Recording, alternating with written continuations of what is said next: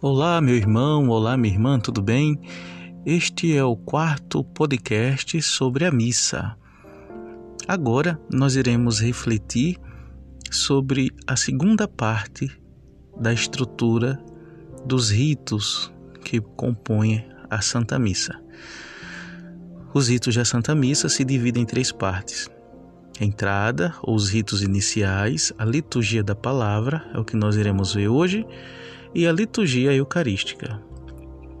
Bem, a gente precisa primeiro entender que a palavra liturgia, leitorgia do latim, significa aquilo que é ofertado, que é realizado publicamente.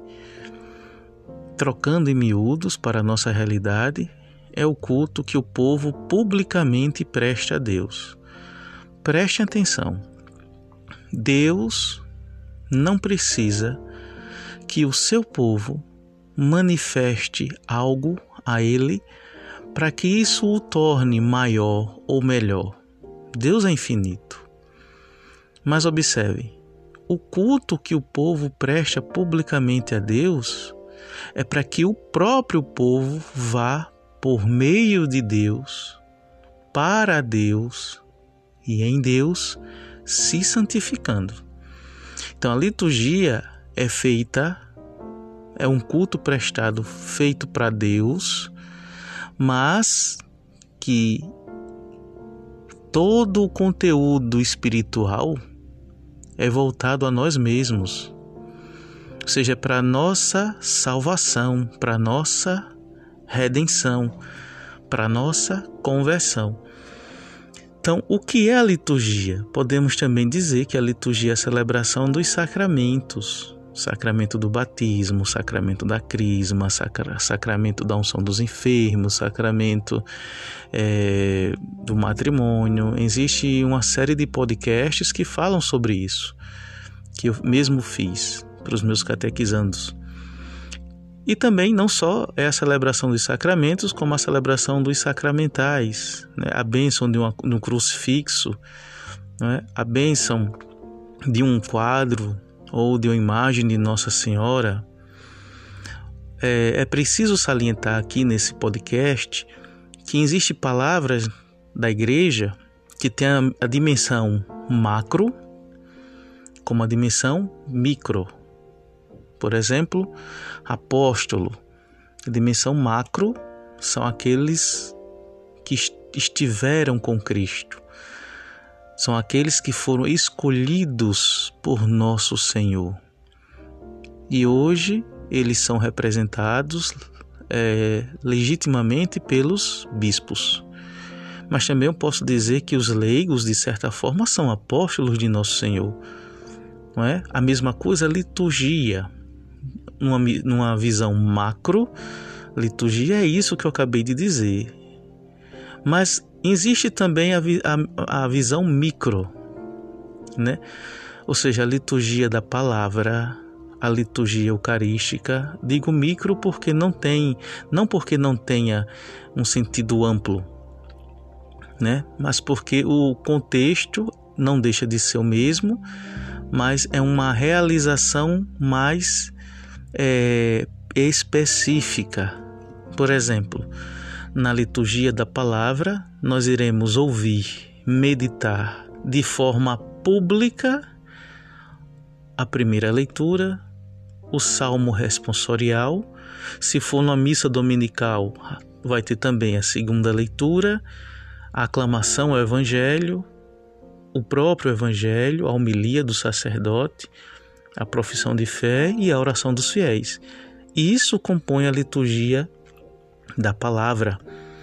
Ou seja, a liturgia da palavra é eu estar ali ouvindo de prontidão, em obediência, em refletir no que Deus quer dizer para mim naquele dia.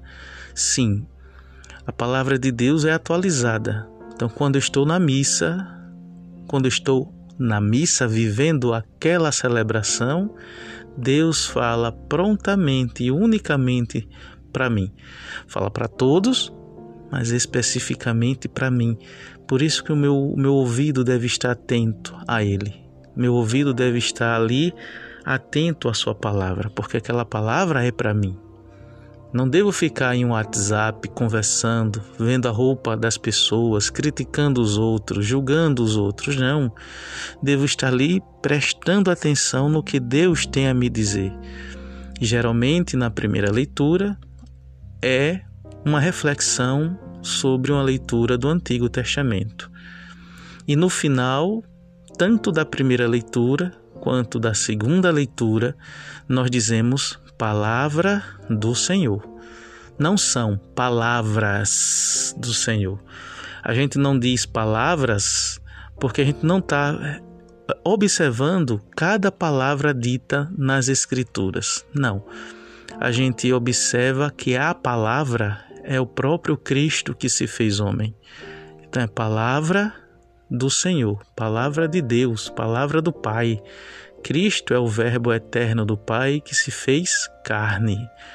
Então, a primeira leitura geralmente refere-se ao Antigo Testamento e a segunda leitura refere-se ao Novo Testamento, para mostrar que aquilo que está no Antigo se cumpre no Novo. E o livro que deve ser utilizado na celebração é, litúrgica, na missa, para fazer essas leituras e o salmo responsorial é o lecionário, não é o jornalzinho, é o lecionário, um livro específico que tem essas leituras de cada ano, né, o ano A, que é dedicado a Mateus, ano B, que é dedicado ao evangelista Marcos, e ano C, que é dedicado ao evangelista Lucas. Então, esse livro contém todas as leituras desses anos, juntamente com os salmos. O salmo responsorial é uma ruminância, é uma meditação, é uma reflexão das leituras que são lidas durante a celebração eucarística. A aclamação ao evangelho, se não for cantado com, por um coral, por um solista ou por uma escola cantora, né, um grupo de cantores, pode ser recitada. Uma antífona que existe geralmente de um salmo ou de um evangelho, sobretudo o evangelho do dia. Tudo isto está no missal, né? Se eu não me engano, no lecionário também. É, depois vem o evangelho que o sacerdote ou o diácono proclamam, melhor, proclama, e no final a gente responde, o padre fala palavra da salvação, nós dizemos glória a vós, Senhor. Veja, não é mais palavra do Senhor, é palavra da salvação. Ou seja, aquela palavra agora é viva, porque se tornou, já era viva, mas agora é palpável, porque se tornou carne, porque está no meio de nós. E essa palavra da salvação é o próprio Cristo. Posteriormente a isso, o padre faz a homilia, não é um sermão, é uma homilia. O que é homilia?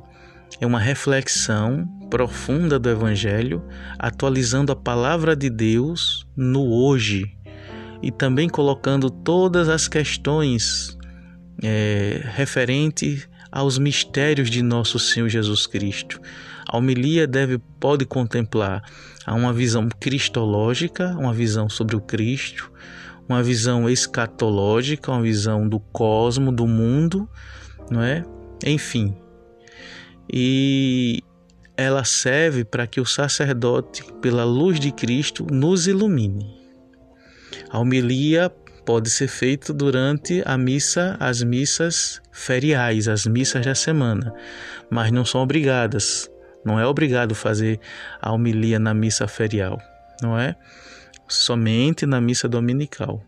Depois que a gente escuta a palavra de Deus, a gente diz: creio Creio que isso é verdade. Creio que isso é necessário para minha conversão, justamente é a profissão de fé. É o credo que nós recitamos ou nós cantamos. E por último, existe a oração dos fiéis. Observe, existe um livro específico para isso. né, a oração dos fiéis. Não é cada fiel levantando a mão e dizendo vou rezar por isso, vou rezar por aquilo, não. Existe um livro de orações que é especificamente utilizado nesse momento, tá bom? Então, com isso, a gente resume para que vocês possam entender como é composta a liturgia da palavra. Então, que Nosso Senhor nos dê essa graça de cada vez mais meditar nos seus mistérios, contemplar é, a parte da missa, as partes que compõem a missa, para que a gente possa crescer no seu amor. Ele que vive e reina pelos séculos dos séculos. Amém.